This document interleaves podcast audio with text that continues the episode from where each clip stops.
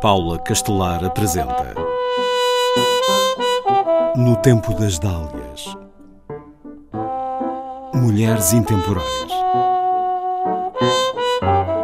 Maria Teresa Diniz nasceu em 1945 em Lisboa. O mar exerce sobre ela um enorme fascínio desde que se lembra.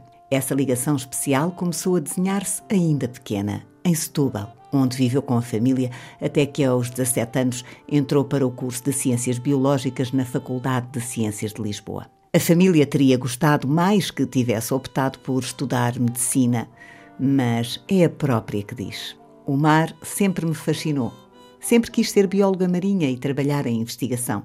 Após a licenciatura, em 1968, iniciou a sua vida como investigadora na Junta Nacional de Investigações Científicas do Ultramar e voou até Moçambique. Na então colónia portuguesa, em março de 1968, foi a primeira mulher a juntar-se à equipa de biólogos da Missão de Estudos Bioceanológicos e de Pescas de Moçambique. O seu primeiro projeto foi em avaliação de mananciais de camarão, baseado em técnicas de marcação e recaptura. Esteve numerosas vezes no mar, em barcos de pesca comercial de camarão, onde, pelo facto de ser mulher, teve mais dificuldade em ser aceite. Foram desafios que a enriqueceram como pessoa e profissionalmente. Em 1972, decide voltar a Portugal. É colocada a dar aulas no Liceu Dom João de Castro, em Lisboa, mas três meses depois abraça um novo projeto com a sua integração nos quadros do Aquário Vasco da Gama, onde chegaria a ser subdiretora técnica. No Aquário, iniciou os primeiros projetos de investigação em aquacultura, aproveitando o facto de ali existirem circuitos de água salgada e reprodutores de peixes que faziam parte da exibição do Aquário Vasco da Gama. Em 1973 vai como bolseira para Inglaterra, ingressando no Fisher's Laboratory em Lowestoft. Aí trabalha em reprodução e larvicultura de peixes planos e em produção de alimento vivo, fito e zooplâncton.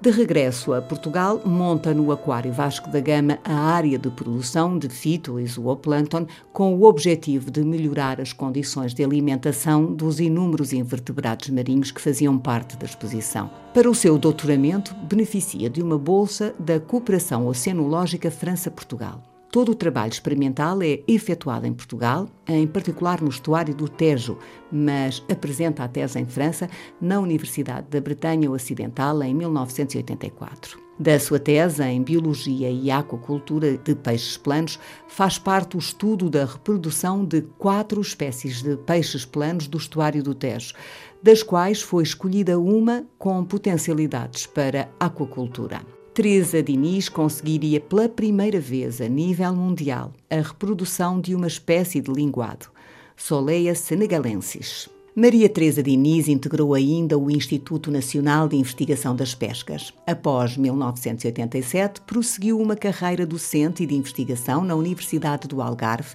tendo chegado a vice-reitora para a investigação e inovação. Pelo caminho, na área da aquacultura, foi coordenadora de inúmeros projetos de investigação e consultora, integrando equipes nacionais e internacionais. A par da sua atividade profissional, sempre fez ginástica e natação, atividades que ainda hoje pratica.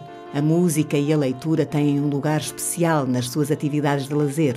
As viagens são outro dos seus grandes interesses, em particular as que envolvem património histórico. Como membro da Associação dos Amigos dos Castelos, tem tido o privilégio de visitar locais em diversos pontos do mundo onde os portugueses deixaram a sua marca.